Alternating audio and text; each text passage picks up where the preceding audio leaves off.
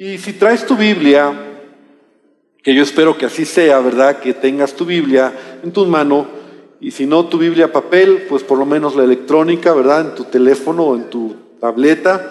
Quiero pedirte que abras tu Biblia en primer libro de Samuel, capítulo número 30. Primero de Samuel, capítulo 30, y hoy vamos a, leer una historia muy interesante de la vida de David.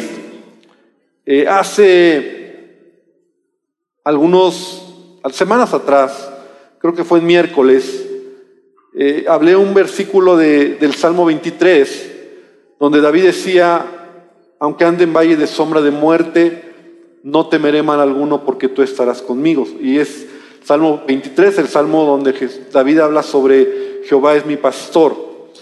Y vaya que David tenía mucha autoridad, ¿verdad? O, mucha experiencia para poder citar esta o para poder decir estas palabras, porque él pasó momentos de crisis muy complicados. Y esta historia que vamos a leer, primero de Samuel capítulo 30, versículo 1 al versículo número 6, vamos a aprender algo acerca de, de las crisis en nuestra vida y, lo que se revela en nuestro corazón o lo que la manera en que tú y yo podemos ver las crisis, ¿verdad? He estado hablando sobre esto, sobre las pruebas, sobre las crisis, sobre eh, los problemas en la vida. Entonces dice de la siguiente manera, y voy a leerlo en voz alta, y quiero pedirte que me sigas con tu vista. Voy a leer la versión 60. Dice, cuando David y sus hombres vinieron a Ciclag al tercer día, los de Amalek habían invadido el Negev y a Ciclag, y había asolado, habían asolado a Ciclag y le habían prendido fuego. Y se habían llevado cautivas a las mujeres y a todos los que estaban allí, desde el menor hasta el mayor, pero a nadie habían dado muerte, sino se los habían llevado al seguir su camino. Vino pues David con los suyos a la ciudad, y aquí que estaba quemada, y sus mujeres y sus hijos e hijas habían sido llevados cautivos. Entonces David y la gente que con él estaba alzaron su voz y lloraron hasta que les faltaron las fuerzas para llorar. Las dos mujeres de David, a Inoam Jezreelita y Abigail, la que fue mujer de Nabal, el de Carmel, también eran cautivas. Y David se angustió mucho, porque el pueblo hablaba de apedrearlo, pues todo el pueblo estaba en amargura de alma cada uno por sus hijos y por sus hijas, mas David se fortaleció en Jehová su Dios. Hasta ahí nada más. Entonces, el contexto que estamos leyendo es un momento de crisis en la vida de David. No solamente con David, sino con toda la gente que estaba con David, ¿verdad? Porque recordemos que el contexto en que David estaba viviendo no era fácil. Ya tenía varios años que él estaba huyendo de Saúl. Él había salido huyendo porque Saúl lo quería matar. Recordemos que no solamente fueron palabras las de Saúl, sino Saúl lo estuvo persiguiendo para matarlo de manera injusta. Entonces David tuvo que huir en el al desierto y estuvo en diferentes lugares como buscando eh, refugio, buscando un lugar donde esconderse, donde vivir. Y, la palabra de Dios nos dice que incluso eh, capítulos antes, aquí en primero de Samuel, encontramos que David había estado con los filisteos eh, escondido, ¿verdad? Con, los filisteos también ahí, de alguna manera, refugiado en territorio filisteo, porque Saúl lo quería matar. Y pocos días antes, los filisteos corren a David, ¿verdad? Porque los filisteos estaban preparando para la batalla contra Saúl, contra Israel, y, entonces en tanto que los filisteos se están preparando para la batalla, se dan cuenta que David está con ellos. Entonces ellos dicen, David, tú eres israelita, seguramente tú nos vas a traicionar. Y aunque el corazón de David no era para traicionar, entonces le dicen, ¿sabes qué? No te queremos. Y el rey filisteo o el, principal de, este pueblo lo había aceptado, pero todos los eh, jefes del ejército dijeron, no, no lo queremos porque no sea que nos vaya a traicionar. Entonces a David lo echan y entonces David tiene que salir de ahí y se establece o llega a este lugar que se llama Ciclag. Entonces David tiene que sobrevivir y la manera en que él sobrevivía era ir a otros lugares, ¿verdad? Incluso atacar algunos pueblos enemigos que también estaban tratando de conquistar Israel para poder sobrevivir. Y en una de esas idas donde David sale, o en esos momentos donde David sale, cuando él regresa, vemos nosotros cómo él encuentra una situación complicada. Dice la palabra de Dios, y estamos leyendo que los amalecitas, que eran una nación que estaba en contra de Israel y que estaban tratando de poseer territorio, llegaron al lugar donde David se había establecido. Y entonces quemaron el lugar, destruyeron el lugar y tomaron cautivos a todas las personas, a las mujeres, a los niños, a todas las personas que estaban en este lugar y se los llevaron. Entonces, imagínate la escena que David viene con sus valientes, porque esta gente que seguía a David, ¿verdad? Se les llamaba los valientes de David, hombres de guerra, hombres valerosos, gente que estaba con David en todo momento y de repente entrando o llegando al lugar donde ellos vivían, encuentran todo quemado. O sea, yo no sé si tú eh, eh, puedes imaginar este contexto desde lo lejos ellos van llegando y empiezan a ver columnas de humo y de repente ellos se van acercando y se dan cuenta de que es el lugar donde vivía su familia, sus hijos, su esposa, las personas que ellos amaban. Y entonces ellos se encuentran ante una situación de prueba. ¿Recuerdas lo que hablábamos acerca de la prueba? ¿Cuál es una de las características de las pruebas? Llegan a tu vida de manera que inesperada.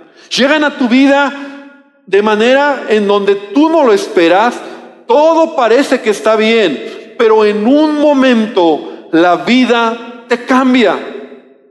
En un minuto las cosas son totalmente diferentes a lo que tú estabas caminando. Y ya leíamos, ¿verdad? Ya, ya hemos estado aprendiendo y estudiando acerca de cómo la prueba en nuestra vida, y sabemos que es una prueba porque llega de esta manera. Entendemos entonces que David enfrenta una prueba.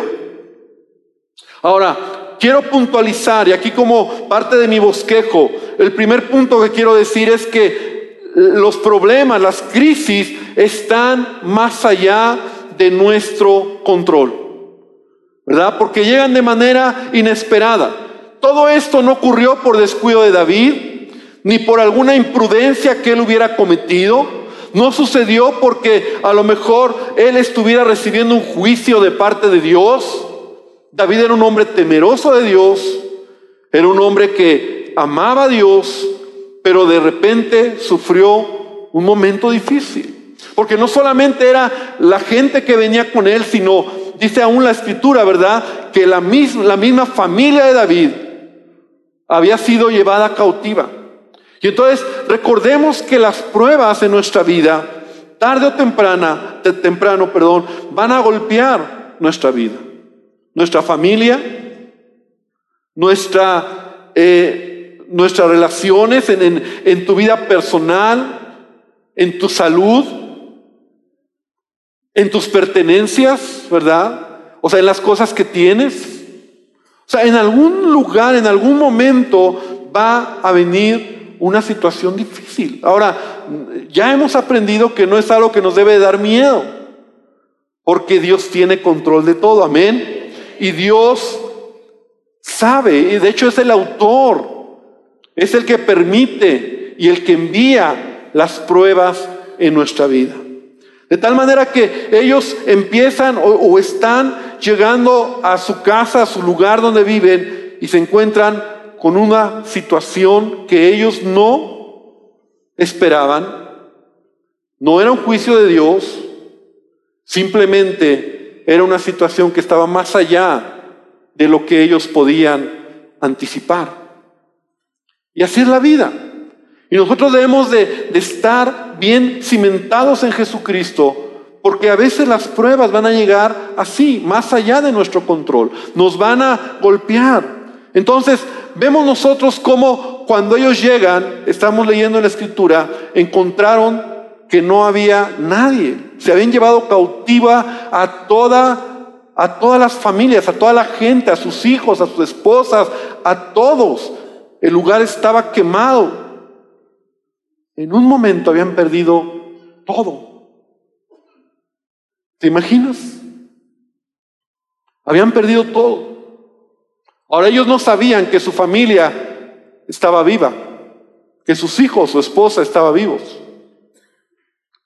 Cuando ellos llegan a ese escenario es tan desolador que eh, inmediatamente ellos han de haber pensado, todos murieron, mataron a todos,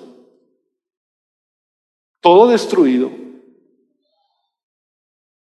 Entonces vemos nosotros que se ven, dice, dice el versículo número, vamos a ver ahí, primero Samuel 30, lo voy a ver aquí en mi Biblia.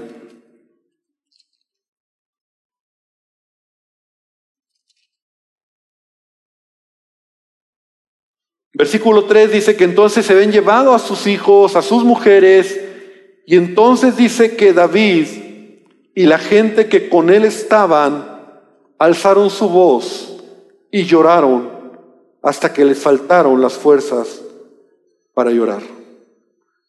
Y esto es muy interesante, porque esto habla de nuestra humanidad.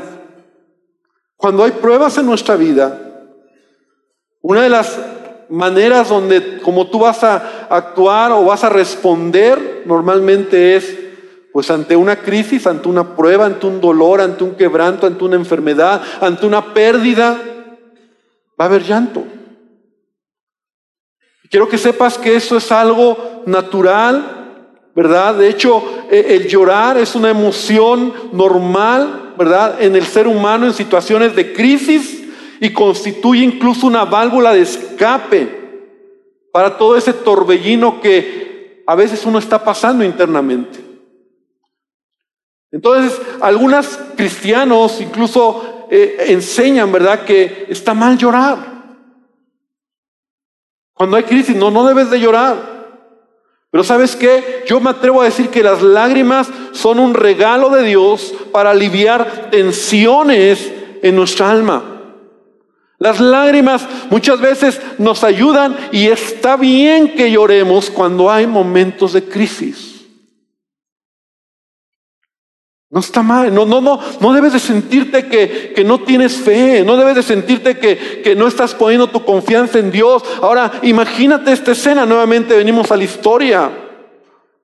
Eran los hombres más valientes que la Biblia nos muestra que regresaron y que estaban con David y ante esta crisis ellos comenzaron a llorar. ¿Por qué? Porque se sintieron desvalidos, se sintieron golpeados en, su vida, en su situación, en su familia. Entonces no está mal que nosotros a veces ante situaciones complicadas lloremos. Y en la Biblia encontramos, ¿verdad? Muchos casos donde hombres de Dios, Jesús mismo, lloró ante la pérdida de un amigo que se llamaba Lázaro.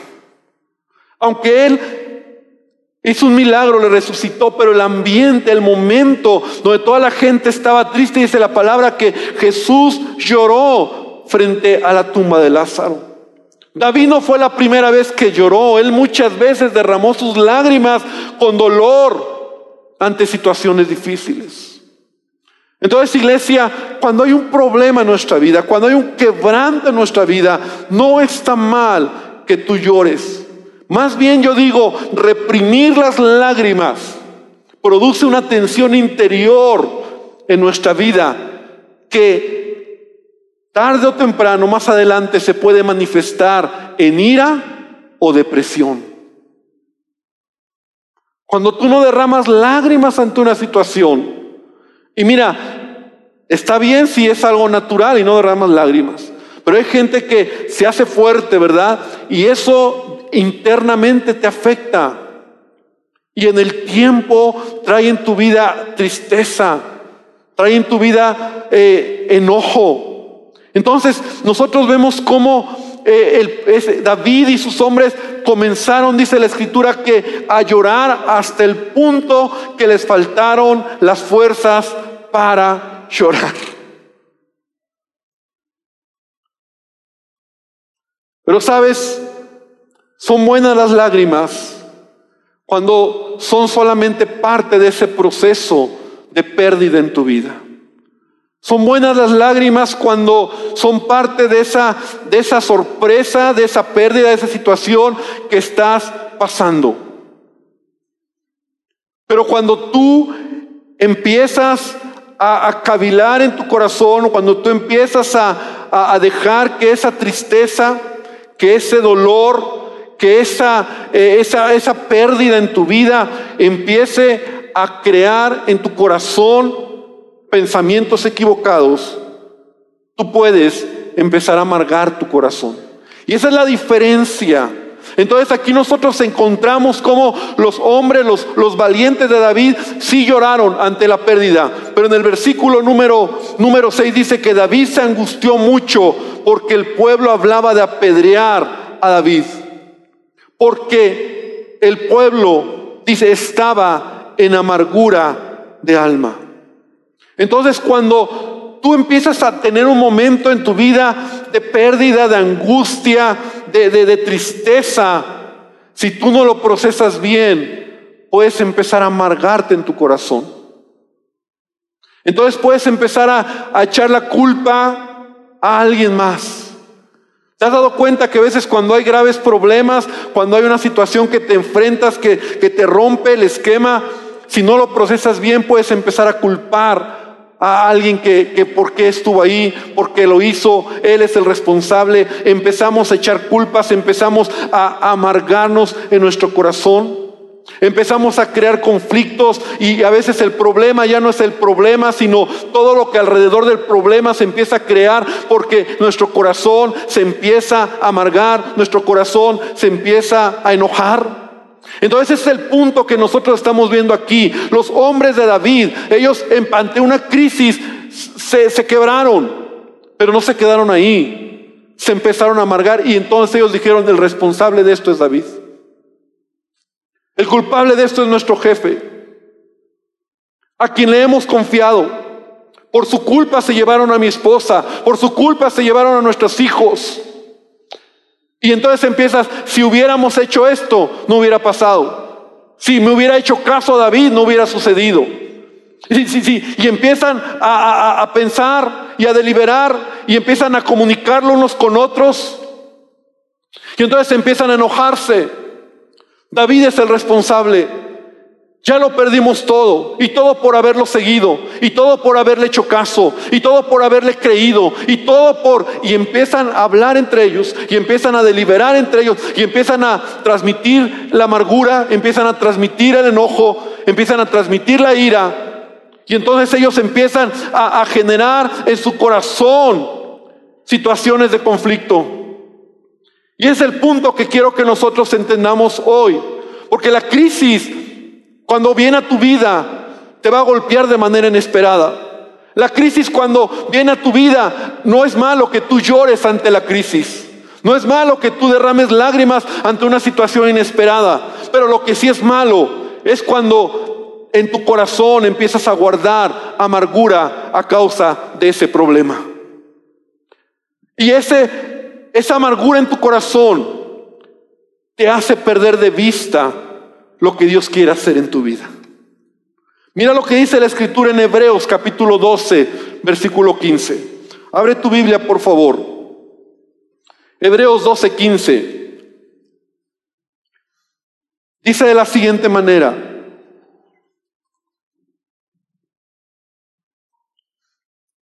Mirad bien, que no sea que alguno deje de alcanzar la gracia de Dios, que brotando alguna raíz de amargura os estorbe y por ella muchos sean contaminados.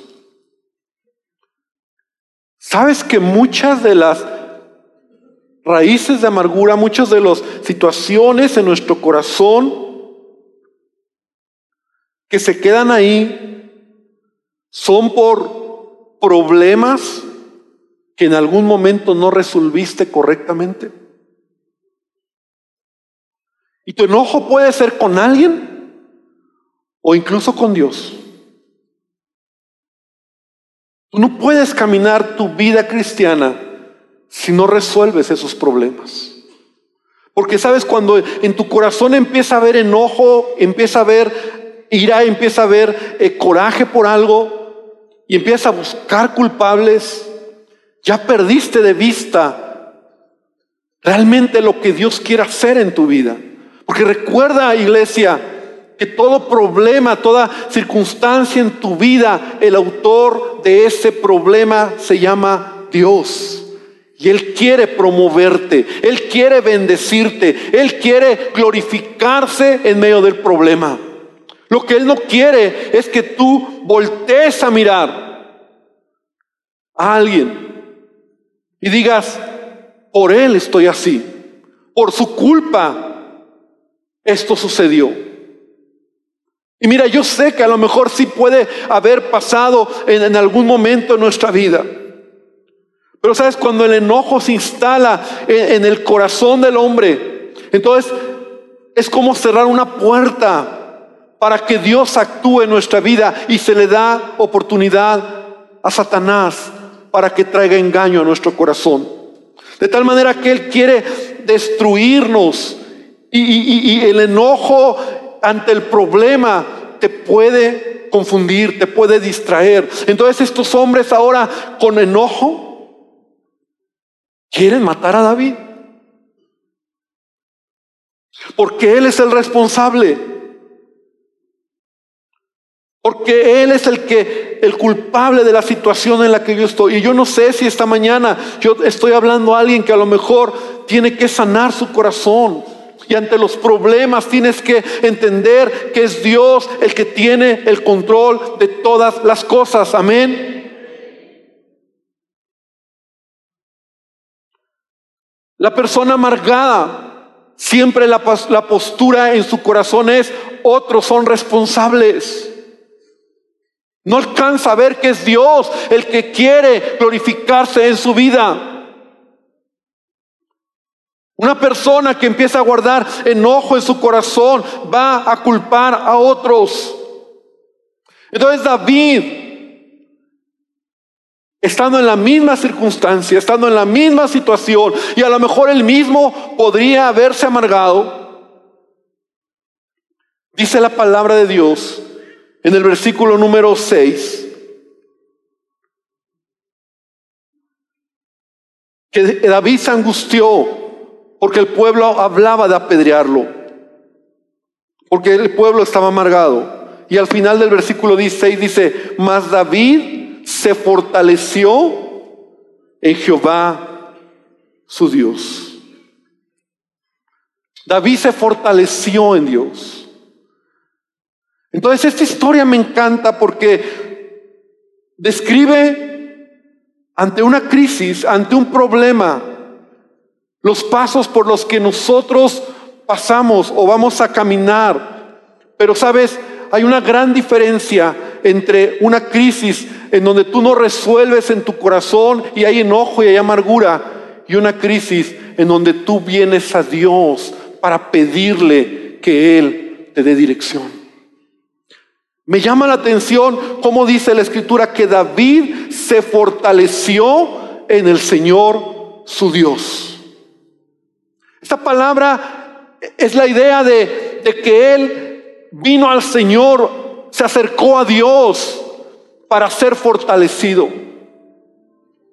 Da la idea de que ante el momento difícil, mira, cuando hay crisis en tu vida, a veces no te dan ganas de, acercarte a Dios. Porque estás triste, porque estás dolido, porque estás lastimado. Pero sabes, tienes que venir a Él. Porque Él es el único que te va a ayudar en ese momento, es el único que te va a dar dirección, es el único que va a abrir tu entendimiento, es el único que te va a alumbrar para tomar las mejores decisiones en ese momento. Y entonces David viene al Señor, se fortalece en el Señor. Y es ahí como te decía al principio, para David era una realidad. Cuando él escribe aunque ande en valle de sombra y de muerte, no temeré porque tú estarás conmigo. David lo vivía, David lo sabía, que en medio de la crisis en Dios confiaba. De hecho, él mismo escribe y dice, cuando tengo temor, en ti confío. En el tiempo de la angustia, en ti pongo mi confianza. No hay nada más complicado que, podamos nosotros ante la crisis quitar nuestra mirada de Dios y entonces empezar a amargarnos en nuestra vida. Entonces dice la palabra de Dios que Él se fortaleció en el Señor. Él sabía que iba a encontrar fuerzas y gracia en Dios. Él sabía que Dios iba a ser su ayuda, su fortaleza en este tiempo de angustia. Veíamos la semana pasada o en estas semanas. En Hebreos 12:2 dice, puestos los ojos en Jesús, el autor y consumador de nuestra fe. ¿En dónde tienes que poner tu mirada? ¿En dónde tienes que poner tus ojos? en Jesucristo. Entonces, versículo 6 dice que Él se fortaleció en Jehová. Ahora, esto de que se fortaleció es que Él buscó la presencia de Dios. Nunca olvides, hermano, las pruebas es Dios quien las envía. Nunca olvides que llegan a tu vida de manera inesperada. Nunca olvides que puedes llorar ante una prueba. Pero por favor nunca olvides que es a Él al que tienes que ir para pedirle dirección. Que aunque todo está perdido, que aunque todo se ve difícil, Él es el único que te puede dar fuerza. Él es el único que te puede dar claridad. No es fácil pero sí se puede. Yo puedo recordar los momentos más complicados en mi vida, más difíciles que he pasado, situaciones donde yo mismo he dicho, Señor, ¿qué hago? Y aún buscando la presencia de Dios, no recibes dirección o no sabes qué hacer, pero estando en la presencia de Dios, poco a poco empiezas a tener claridad de lo que hay que hacer, de lo que tienes que hacer. Y entonces David pareciera como que él se empezó a fortalecer en el Señor. Yo imagino que él fue a él, fue a Dios, le dijo, Señor, esta situación está pasando ahora. No solamente he perdido todo, no solamente he perdido la familia, hemos que nos han destruido, ahora me van a me quieren matar, me quieren apedrear. Y entonces versículo 7, entonces David dice que le dijo al sacerdote Abiatar, que le acercara el efod. Y David consultó al Señor. Entonces cuando él se fortalece en el Señor, él puede tener claridad y le dice, Señor, ¿qué tengo que hacer? Tuvo que entrar a la presencia de Dios.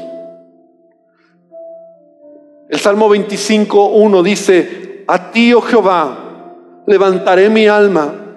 Dios mío, en ti confío. No sea yo avergonzado, no se alegren de mí mis enemigos.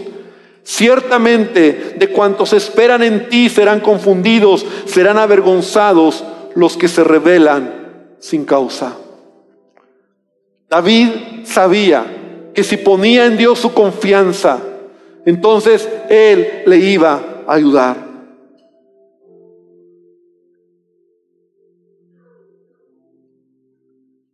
Dice la palabra de Dios que entonces Dios le dijo a David, ve Toma fuerzas, toma al ejército, toma a los hombres. Versículo, versículo 8 dice, y David consultó diciendo, perseguiré a estos merodeadores, los podré alcanzar. Y él le dijo, síguelos, porque ciertamente los alcanzarás, y de cierto librarás a los cautivos. Y la historia nos, nos podemos leer aquí, que al final David llegó y pudo recuperar a todos, a toda su familia, a todos sus hijos, a todos los que habían sido llevados cautivos, a nadie habían matado. Y Dios se glorificó nuevamente en la vida de David. Las crisis en nuestra vida siempre van a tener la intención de que tu fe sea probada. de que tú puedas acercarte más a Dios y de que tú puedas realmente mirar el poder y la gloria de Dios en tu vida. Y esta mañana, yo quiero que nunca olvides esta historia de David. Paralelamente a esto, o casi paralelamente, ¿verdad? Unos días después, los filisteos atacan a Israel, a Saúl, y es esta gran batalla donde Saúl muere, sus hijos de Saúl mueren, donde se pierde todo, y es el momento donde empieza una transición para que David pueda ser rey en Israel. ¿Sabes por qué? Porque David estaba listo. ¿Para hacer qué? promovido. Porque las pruebas que te promueven. Porque cuando tú pasas las pruebas, eres promovido. Y David pasó muchas, pero esta fue como un momento antes de esta situación.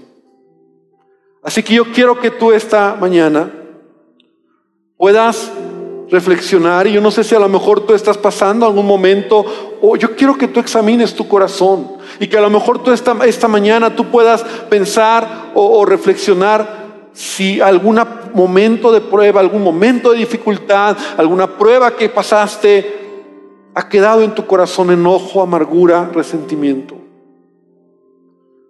A lo mejor por eso tú no puedes fluir, por eso tú no puedes tener paz, no puedes tener gozo.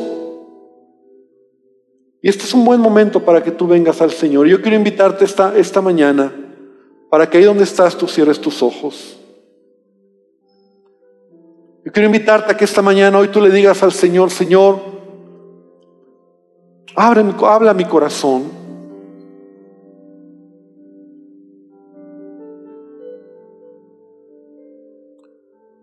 Dile a Dios esta mañana, Señor, necesito de ti.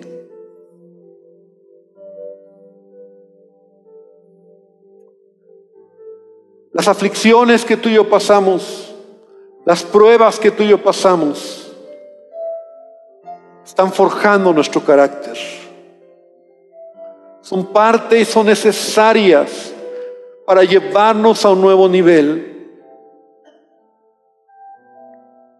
No está mal que en medio de la prueba o cuando hay un momento de crisis te quebrantes. No está mal que derrames tus lágrimas. No está mal que que, llores, no está mal que te sorprenda. Pero si has pasado y ese momento,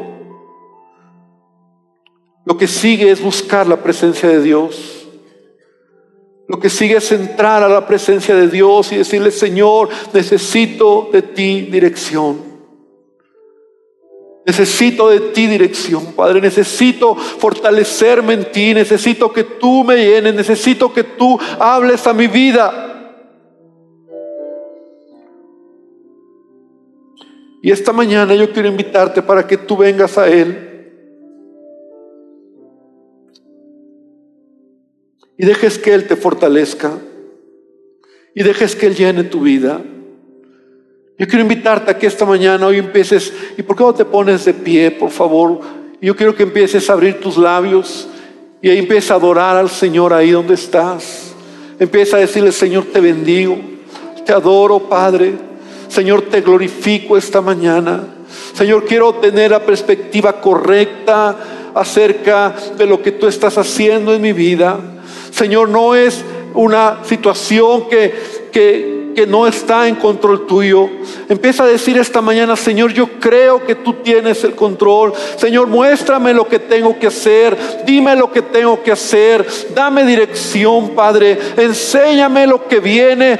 Dame, Señor, de ti esta mañana. Señor, yo te pido que tú hables a nuestras vidas. Yo te pido, Señor, que así como David podamos aprender de este hombre, Señor, a fortalecernos en ti en medio de la dificultad Señor, no importa lo difícil que sea, no importa lo complicado que parezca, Señor, en ti siempre habrá dirección, en ti siempre habrá camino. Señor, tú abrirás camino donde no lo hay, tú mostrarás lo que sigue. Señor, sobrenaturalmente tú lo harás. Y Dios, esta mañana yo oro por cada uno de los que aquí estamos. Señor, muéstranos lo que tenemos que hacer. Señor, no queremos actuar eh, eh, emocionalmente, no queremos actuar con amargura, no queremos actuar con ira, no queremos actuar, Señor, con enojo, Padre, echando la culpa a alguien más. Queremos actuar de acuerdo a lo que tú quieres que hagamos, Padre. Y esta mañana, Señor, yo te pido por tu iglesia, yo te pido que tú, Señor, seas quien dirija nuestros pasos. Y hermano, esta mañana dile a Jesús, dile a Jesucristo, Señor, habla mi corazón lo que sigue, lo que tengo que hacer. Porque tal vez lo que has perdido, tal vez lo que has, eh, lo que, lo que te ha sucedido, es parte de algo que Dios está trabajando en tu vida. Él lo va a trabajar, Él lo va a devolver. Tal vez Él te va a, a más de lo que has perdido. Tal vez Él va a traer a tu vida ese gozo, pero va a traer madurez, va a traer experiencia, va a aumentar tu fe. Hermano, es parte del propósito de Dios para que tú puedas ver la gloria de Dios en tu vida. Así que esta mañana solamente empieza a adorarle al Señor. Solamente empieza a decir, Señor, en ti creo, en ti confío. Oh Señor, te adoramos esta mañana. Padre, te adoramos esta mañana. Padre, confiamos en ti, Padre. Oh Señor, que esta historia que hemos aprendido hoy. Nunca se nos olvide, que podamos entender que David fue tan frágil como nosotros somos, Señor, y los valientes de David también lo fueron, Señor, hombres que parecían, Señor, eh, daban temor, eran hombres fuertes, hombres valientes, Señor, hombres rudos, pero eran frágiles, porque todos somos frágiles ante la crisis, Señor. Todos, Padre, nos quebramos cuando vienen cosas inesperadas en nuestra vida. Pero Dios, que podamos nosotros entender que solo en ti y que solo en ti hay dirección y que solo en ti, Señor, hay bendición. Te adoramos, te bendecimos. Dale gracias al Señor esta mañana. Te adoramos, Señor. Te adoramos, Padre. Levanta tu mirada esta mañana. Pon tus ojos en Jesús. Él es el autor, es el consumador de nuestra fe. Te adoramos. Te bendecimos, Dios. En ti confiamos, Padre ti confiaré, tu promesa sigue en pie, tú eres fiel. Confiado andaré, en tus manos estaré, eres fiel. En ti confiaré tu promesa sigue en pie, tú eres fiel. Confiado andaré, en tus manos estaré,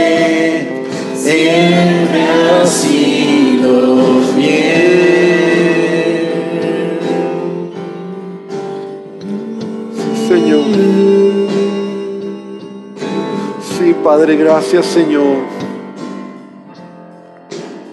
En ti confiamos, Dios. Y en ti, Señor, está depositada nuestra fe. Señor, te damos gracias tu presencia en este lugar. Yo quiero que hoy terminemos de esta manera. Yo quiero que puedas orar por la persona que está al lado tuyo. Y quiero que hagas esto, quiero que le pidas a Dios que Él le fortalezca. Dile, dile, Señor, te pido por mi hermano que está a mi lado, fortalécele, fortalécele. Señor es nuestra fortaleza. David se fortaleció en el Señor. ¿Te acuerdas la escritura que dice que el gozo del Señor es nuestra fortaleza? Y hemos hablado tanto de la prueba y el gozo. Así que hoy dile a Dios, dale fortaleza mi hermano.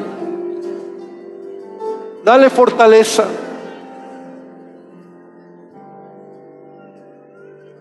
Señor, ayúdanos, en ti confiamos.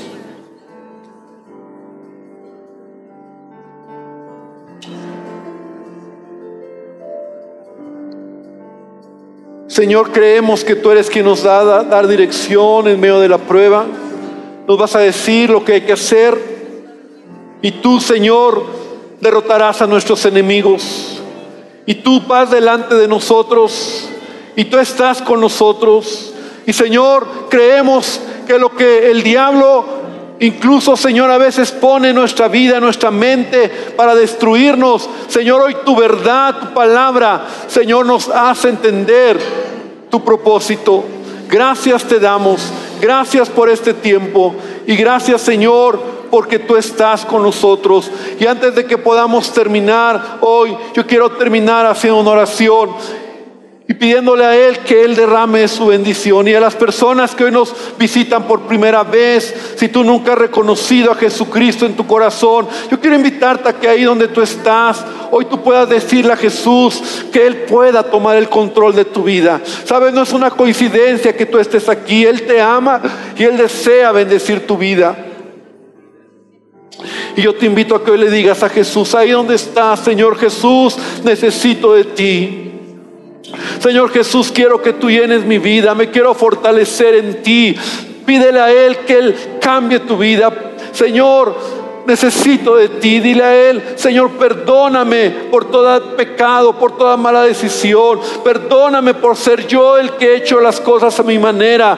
Pero hoy te pido que tú tomes el control de mi vida. Y Señor, te doy gracias por este tiempo. Y hermano, que el Señor te bendiga, que el Señor te guarde y que la presencia de Dios sea tu fortaleza. Que puedas entender y tener claridad en medio de la prueba. Y que puedas saber que habrá camino delante donde no lo hay. Él va a hacer camino, Él va a dar dirección, Él te va a guiar y Él va a bendecir tu vida. Porque los pensamientos de Dios sobre ti son de bien y no de mal.